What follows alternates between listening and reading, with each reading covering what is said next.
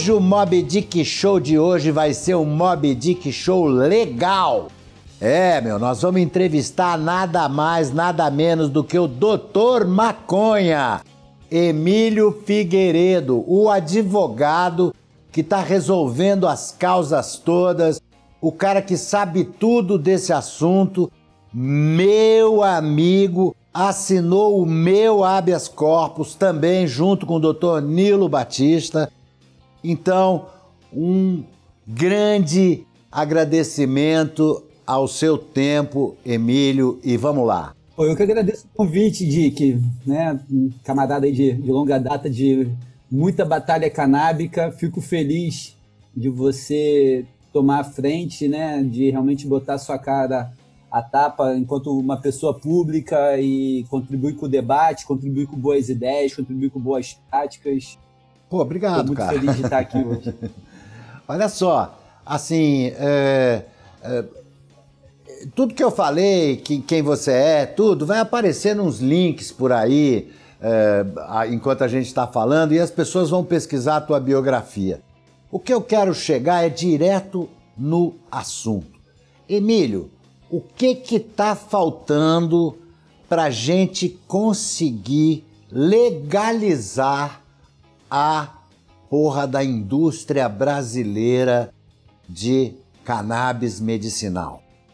É, a indústria brasileira de cannabis medicinal, assim, falta realmente, acho que vamos falar, dinheiro, disposição de alguns empresários, né, de que tenham boa fé, que tenham consciência do que, que é essa indústria, né, da importância dessa indústria, porque ela lida com a saúde das pessoas, né, pessoas doentes, pessoas que sentem dores, pessoas que passam por quadros, clínicos complicados, e pelas virtudes de uma planta que é uma ferramenta da humanidade ancestral. Então, né, junta esses dois aspectos e isso demanda mais do que é, vontade, né? Acho que demanda realmente coragem, é, tratando-se de algo que nos últimos dois séculos foi foi um, um, problema, né? Foi tratado pelo Estado, por esse Estado pós-revolução industrial, um, como um problema e se criou, né, todo um véu de mentiras, né, de, de desinformação em torno da planta e seus usos,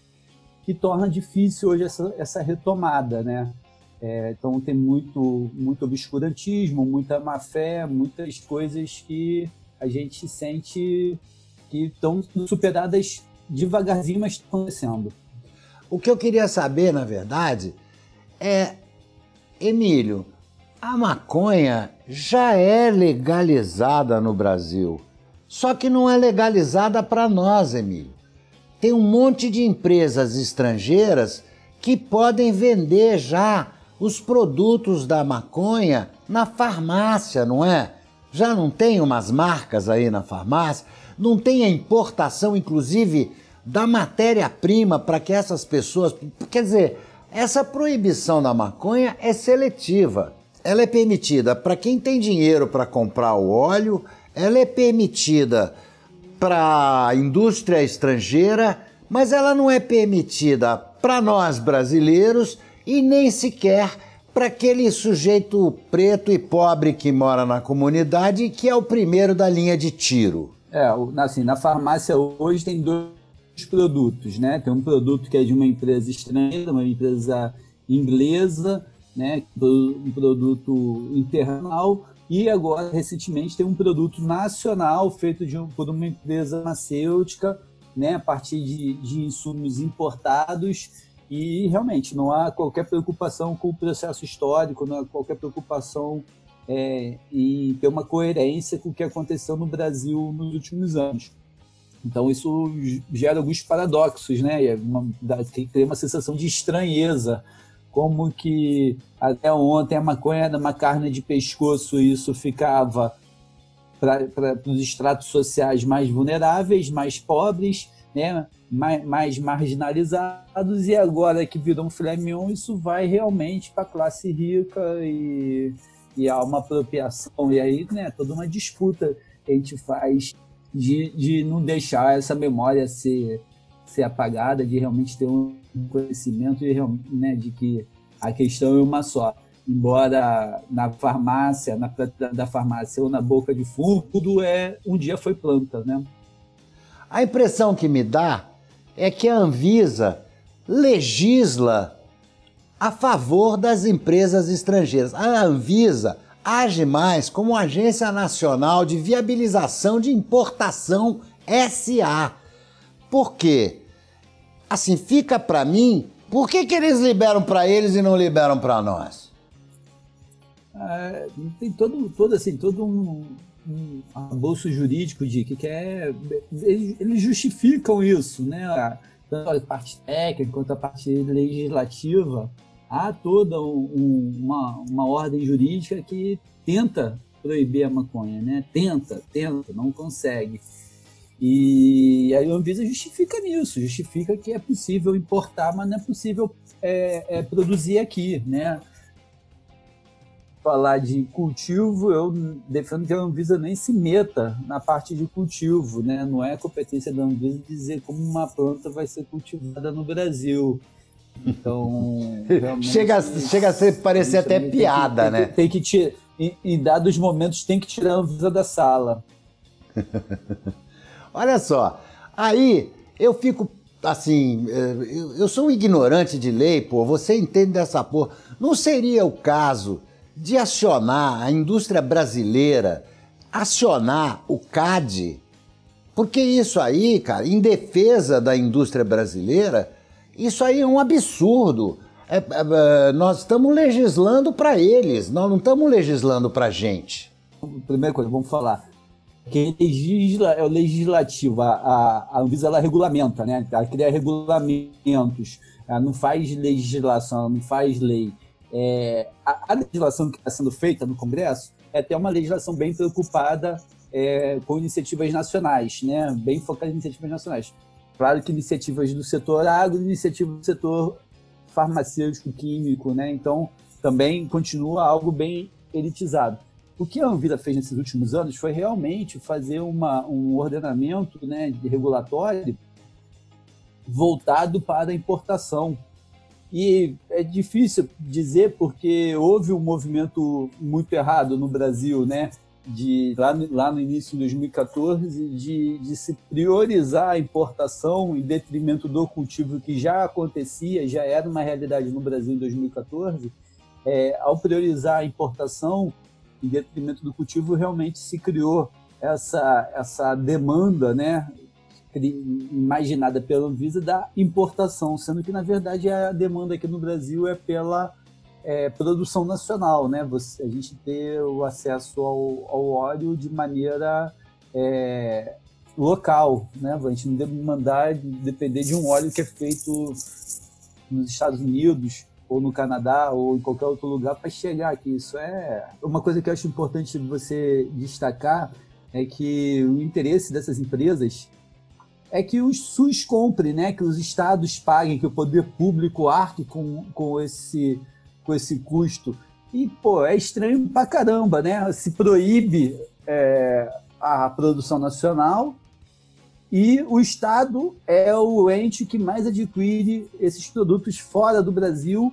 E se a gente fizer um estudo, fizer uma investigação mesmo entre o preço praticado pela, pelas, pelas empresas, quando o DIC vai lá comprar com o seu CPF, é um preço. Quando vai o DIC com uma sentença mandando o Estado custear, é outro preço. É exatamente isso que eu queria falar. O, é exatamente o que eu queria falar. O Estado, quando ele é acionado legalmente, ele é obrigado a conceder esse medicamento pelo SUS e isso custa por ano para o Estado 100 mil reais cada paciente. Só no SUS estão registrados 9.574 pacientes. Se a pessoa fizer uma conta, vai ver que o Estado, nós, eu, você, ele, vamos estar tá pagando por uma coisa que a gente poderia estar pagando muito mais barato se fosse produzida aqui no Brasil. Então, por aí, fica parecendo que aí tem chuncho. Aí tem chuncho. Essas empresas estrangeiras é que estão proibindo a maconha no Brasil. Essas empresas estrangeiras sabem que o Brasil tem o potencial de ser o maior player mundial por causa do sol, por causa da água, por causa do clima, por causa da terra fértil. Então, Emílio, eu queria que você me discorresse um pouco sobre isso. Você matou a charada, né? É uma concorrência desleal que acontece. Talvez o CAD realmente seja um, né, uma arena interessante para a gente debater essa realidade, porque a gente vê realmente que chutaram a escada, né? Eles subiram, estão lá no, no outro patamar, já está legalizado, já podem produzir, já podem comercializar, faturam tributos, né, geram empregos e tudo mais. E a gente que está aqui, que, né, debatendo se vai subir a escada ou não, eles não têm nem chance de a gente subir a escada, né? Porque chutam a escada, a gente não pode é, pensar em ter uma, uma cadeia produtiva nacional de cannabis e isso viola vários princípios, né? Tem realmente livre iniciativa, questões de, de, de livre comércio, né? é, a, a, a, soberania nacional, né? A gente tem questões republicanas, né? De, de realmente dos princípios do, do, do, Estado brasileiro, né? Da ordem econômica, direito do consumidor, né? Direitos individuais.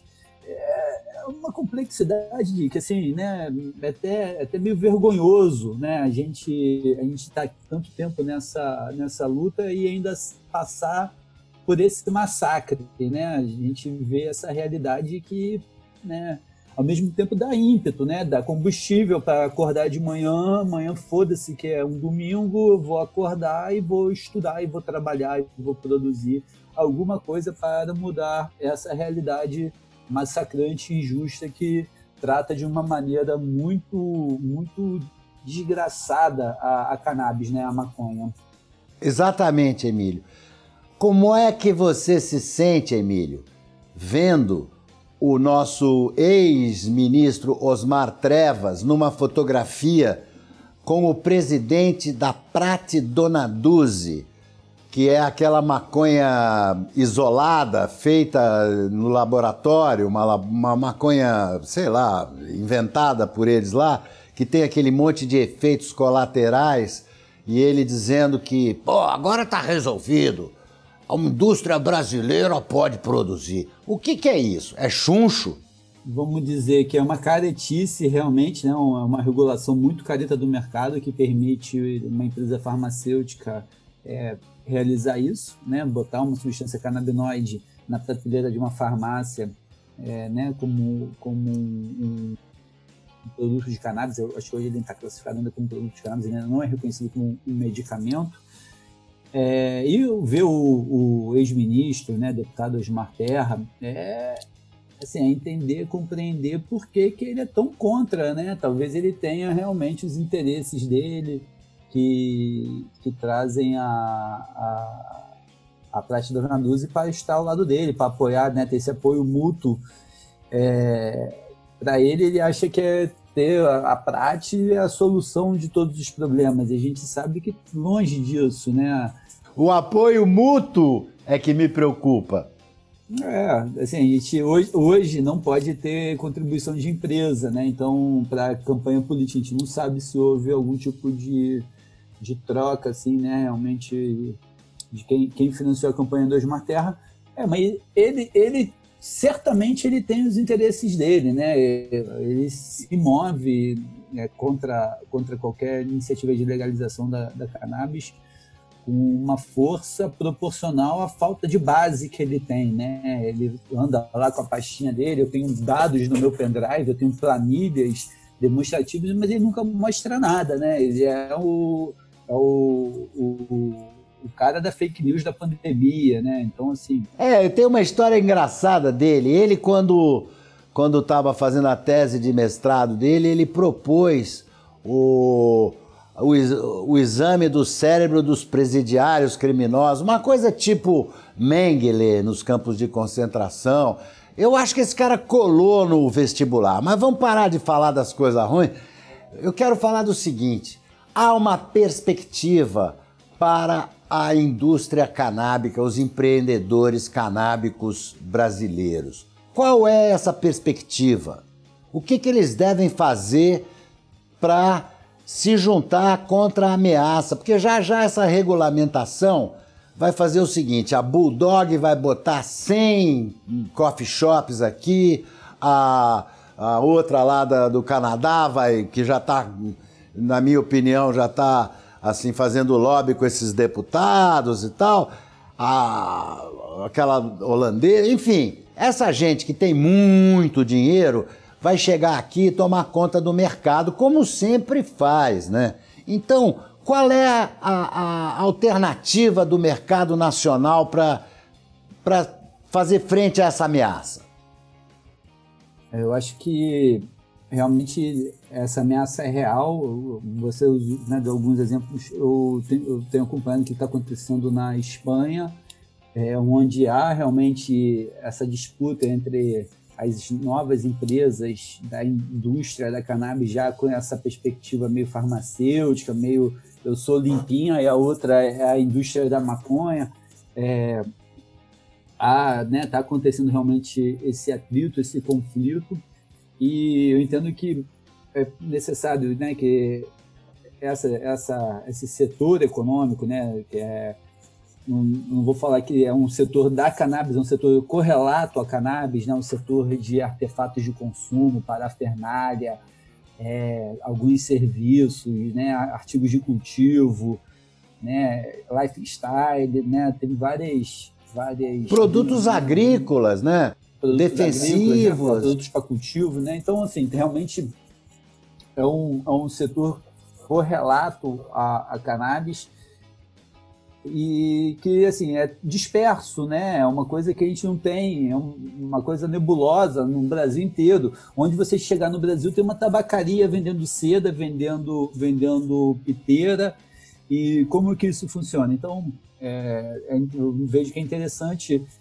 esse, esses sujeitos que estão nessa mesma situação se, se reconhecerem né, se reconhecerem, de, determinarem um mínimo denominador comum entre eles, se organizarem e mostrar o que, que eles têm de força, né? quanto que eles, eles geram, quanto, quanto, quanto da economia eles fazem circular. Eu acho que isso é o, o, um cartão de visitas para mostrar a importância. E como também eu acho uma coisa que é, que é fundamental é como esses, esses agentes, esses sujeitos, eles podem realmente é, colaborarem com ajustes de conduta, com a educação no mercado regulamentado, né, no mercado legalizado. Educar é fundamental, educar o consumidor, educar a sociedade, né, educar o governo, educar as autoridades talvez esse, esses empresários, né, esses, essas empresas, essas iniciativas, esses empreendedores sejam pontos fundamentais na, na educação geral da, da sociedade brasileira para um mercado regulado. Porque é, eles dão uma contribuição para o PIB nacional. A gente tem que saber o tamanho dessa contribuição que eles dão ao PIB nacional para poder ter um, um, um poder de pressão, inclusive, para regulamentar coisas que hoje me parecem absurdas. Eu fui tentar registrar um perfume, você sabe, no, no INPI e foi re, rejeitada a minha marca porque tinha uma folha de maconha contra a moral e os bons costumes. Eu acho que nós devemos com essa união desses empreendedores canábicos, procurar uma nova moral e novos costumes. Eu estava conversando dia com o André Barros, porque essa questão dos bons costumes foi utilizada na censura ao, ao vídeo, né? Aquele vídeo genial que eu sei que você estava tava junto. É, e é um debate necessário, né? Porque moral e bons costumes é uma coisa que muda conforme o tempo, né? A virtude já foi virtuoso matar o homem matar o outro homem, né? O homem que matava mais homens era, era a, a, o supra-sumo da virtude e tudo mais. Isso mudou agora, isso muda ao longo do tempo. E, e como, a gente, como a gente vai debater o que, que é moral e bons costumes é, na segunda década do século XXI, né? A gente está em 2020, indo para 2021, né? Como que a gente vai ficar ali debatendo? Estava tava conversando justamente com o André Barros sobre isso. Né? Para mim, bom costume é a planta que cresce sob o sol, né? Eu acho que isso é um, uma, é uma, é um bom costume. Então, é, essa discussão passa pela, pela, pelos empresários, mas passa pelas associações, passa pelos pacientes, passa pelos usuários, passa pelos redutores de, de danos, passa pelos pesquisadores, né? passa pela turma do, do, do jurídico, passa pelo, pelo, pelas autoridades. Né? O que, que, é, que, que é essa moral e bons costumes? Passa também pelo acolhimento de egressos do sistema penitenciário para empregos mais amigáveis. Quero te perguntar o seguinte: maconha medicinal e maconha recreativa. Tem gente que diz que a maconha medicinal deve muito aos pesquisadores e aos maconheiros recreativos que descobriram novas cepas que podem ajudar na medicação das pessoas. Fala sobre maconha medicinal e maconha recreativa. É, assim, o Dick, eu entendo que todo, todo uso da, da maconha, todo uso da cannabis é um uso pelo bem-estar. Ninguém tenta é, se intoxicar né, de maneira deletéria com maconha. Maconha não mata, né? Maconha no máximo pode dar uma larica, dar uma fome, boca seca, olho vermelho. É, então, assim, quem usa cannabis, usa pelo bem-estar. E aí a gente tem é, gradações desse bem-estar, chegando a, a é, casos extremos, né, como o da, da, nossa jovem amiga Clarion, né, filha da Cidinha e do Fábio, que se não tiver cannabis, não tiver maconha, a Clarion pode sofrer morte súbita, né, porque é inerente da síndrome de Dravet, que é tão bem tratada nos últimos anos pelo uso da cannabis como uma ferramenta terapêutica para o caso da Clarion. Claro que isso é diferente do advogado que chega no fim da tarde, depois de um dia longo de trabalho, né, início da noite e tudo mais. Ele senta em casa, tira o sapato, a chega da vata e acende um beck para poder ter um momento de bem-estar, um bem-estar abstrato, uma coisa que não é aquela estrita terapia. Esse uso recreativo eu evito, porque recreativo é, é um, um, um, um termo usado já no ambiente de proibição. Não existia maconha recreativa antes de ser proibido, não, tinha, não existia isso, né? E quando você fala em recreativo, parece que é algo dispensável, algo que não é fundamental para a dignidade, entendeu? Só que quando a gente fala né, do uso pelo bem-estar, o uso para a felicidade, nem vou entrar no estrito terapêutico, no estrito medicinal, né? Estou realmente falando desse uso bem abstrato falar que aquilo ali é uma recreação, não é. Recreação é o cara que vai jogar um boliche, vai jogar um ping-pong, uma pelada com os amigos no final de semana. Isso é recreação. Né? Por mais lúdico que seja esse uso, né? a gente quer que esse uso seja um uso adulto, né? porque se cannabis tem algum risco para o ser humano, é para o ser humano com, em fase de, de formação das redes neurais, o ser humano jovem fala. Vou te fazer um corte aí porque eu acho importante frisar que a maconha, as pessoas que, por exemplo, têm esquizofrenia, não devem usar o THC, porque é, é, vai fazer mal, vai dar problema. É, não sabe se é causal ou correlacional, né? Mas é, é, um debate da cannabis e esquizofrenia, mas uma coisa que é certa é que a, a cannabis, né, o uso de maconha por cérebro jovem é, eu classifico como uma, uma loteria, né? Uma loteria que o, que o jovem vai jogar com o cérebro dele, com as redes neurais dele, ao fazer consumo de, de cannabis antes dos 23, 24, 25 anos, né? Que, é são as datas que Concordo eu vejo plenamente. os cientistas falando. Então, assim, né? Eu uso uso adulto, né? Eu gosto do uso é, social, termo uso social, eu gosto do termo uso responsável, né? Então, é, é, é, a gente sair desse uso recreativo, né? É o uso, uso terapêutico para casos realmente, né? Então, esse, esse, essa distinção entre uso é, medicinal, uso terapêutico e uso recreativo é uma furada, né? Eu acho que não é, não é por aí que a gente vai resolver a questão. Muito bom, Emílio. Olha, cara, muito obrigado. A tua entrevista foi muito esclarecedora. Só que a gente tem uma tradição aqui no Mob Dick Show. A gente pergunta para quem ou para o que você liga o foda-se.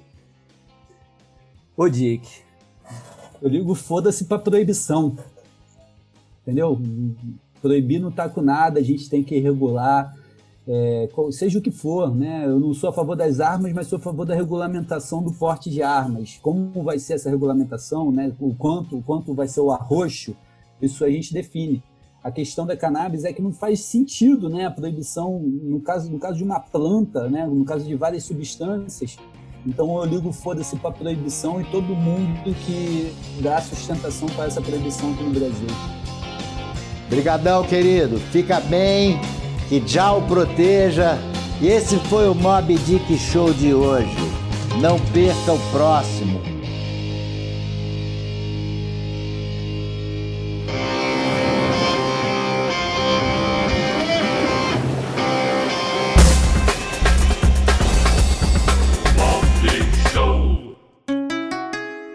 Rádio Hemp.